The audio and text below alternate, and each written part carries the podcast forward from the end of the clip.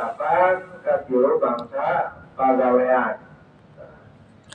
Halo, selamat malam. Kembali lagi di podcast aku, Late Evening with Nosa Saraswati dengan agennya Nosa. Nah, tadi tuh aku ada notifikasi katanya bikin podcast yang horor. Sebenarnya horornya jenis apa dulu nih? Horor um, realita, horor cuman um, cerita atau horor yang gimana nih? Aku juga kurang ngerti. Nah, sekarang tuh aku mau bahas tentang salah satu hal yang menurut aku penting ya tadi aku tuh baca berita bahwa ada uh, dalam satu keluarga keponakan diperkosa sama pamannya sendiri ya sampai meninggal nah memang si anak kecil ini um, punya penyakit tapi uh, memang diperlakukan seperti itu ya harusnya bukan usianya gitu ya apalagi masih kecil masih tujuh tahun dan ya kita tuh berduka lah ya mudah-mudahan uh, diterima uh, apa uh, rohnya dan juga terbebas dari segala macam derita yang harus dia jalani di dunia ini gitu. Jadi uh, menurut aku gimana ya kenapa sampai terjadi hal seperti itu? Jadi kalau buat aku untuk aku nggak bisa nyalahin siapa-siapa karena dilihat dari uh, pelaku pelaku umurnya masih kalau menurut berita itu 22 tahun. Dan 22 tahun itu dia harus uh, tinggal bersama keluarga yang ada per anak perempuannya dan kalau setahu aku ya untuk laki-laki berumur seperti itu mulai dari 19 sampai 23 atau 24 itu mereka hormonnya memang lagi naik-naiknya. Dan pada saat seperti itu di mana dia nggak bisa mengeluarkan hasrat seksualnya sama siapa pun ya. Dan dia lihat yang dilihat ada perempuan meskipun dia nggak lihat umurnya berapa dan akhirnya itu jadi korban gitu. Dan harusnya gimana ya seperti itu. Jadi ya buat aku sih kayak umur 22 itu waktunya adalah kerja ya. Jadi kalau misalnya kita kalau kayak kita nih umur segitu kita kerja itu sebenarnya waktu yang dipakai itu kita, uh, eh, ke apa aktivitas kita dipakai untuk kerja gitu. Jadi tenaga kita dipakai untuk kerja itu nggak akan mengakibatkan hal seperti itu. Dan harusnya kalau misalnya dia pengen memang mau jaga diri dia dan terhindar dari hal seperti itu dia harusnya punya hmm, apa ya bisa memutuskan bahwa oh saya harus keluar dari rumah ini. Saya harus misalnya kerja di luar kota kah atau gimana supaya saya tidak terjebak pada situasi seperti itu gitu. Jadi karena uh, buat apa ya kita udah umur dewasa seperti itu dan malah melakukan sesuatu hal yang akhirnya pasti akan kita sesali gitu. Karena apa? Itu sama keluarga sendiri dan juga ya artinya apa kan? Jadinya itu dia nggak bisa menahan hasratnya ya gitu memang kayak di sekolah waktu aku aku sekolah dari SD dari TK sampai aku kuliah itu nggak ada sih yang uh, tidak ada yang ngasih tahu bahwa hal seperti itu bisa terjadi atau gimana tapi sebenarnya kalau kita kayak aku nih sekolah dari TK sampai kuliah itu selalu belajar tentang PPKN ya pendidikan kewarganegaraan atau sejarah atau ilmu sosial dan segala macam gitu ya. Jadi kayak aku belajar tentang PPKN pendidikan kewarganegaraan dan Pancasila itu jadi kita punya uh, apa ya punya pikiran bahwa kita tuh warga negara yang harus benar-benar mencurahkan hidup kita untuk negara dan nggak ada pikiran seperti itu. Dan jadi apa ya uh, aneh gitu. Sebenarnya kalau kita sekolah benar itu pasti dihindar terhindar dari hal-hal seperti itu. Dan kayak misalnya apa ya uh, kesalahannya apa?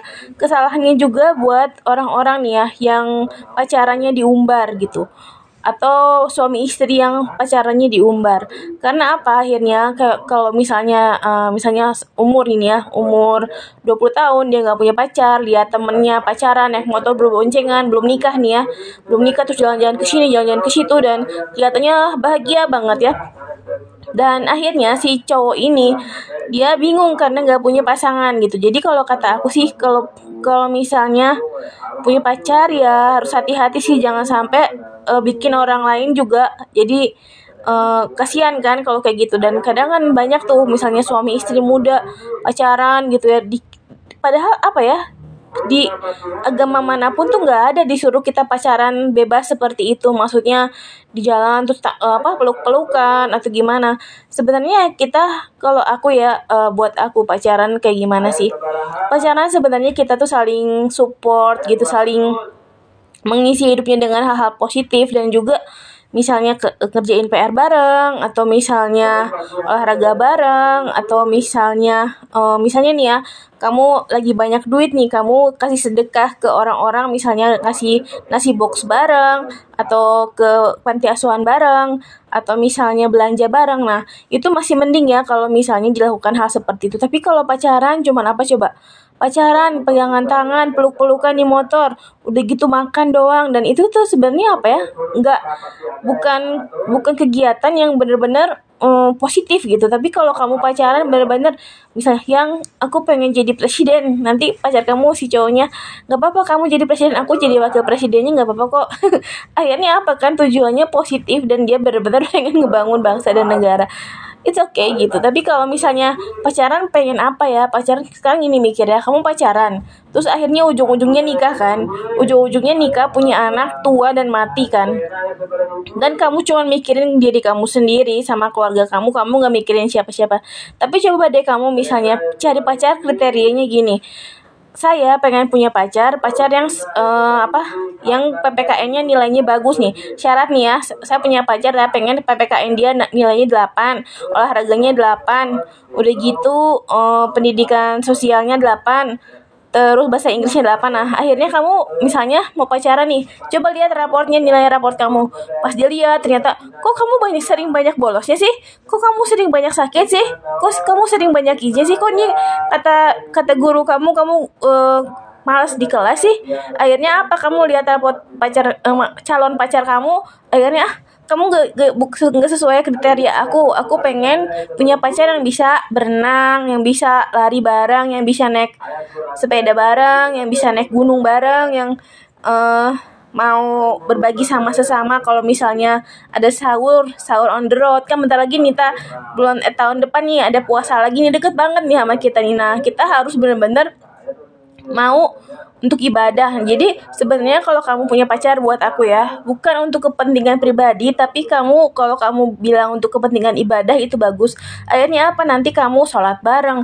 Mana ada sih sekarang pacaran sholat bareng? Nah itu bener-bener bagus banget lah kalau kamu punya pacar nih ya.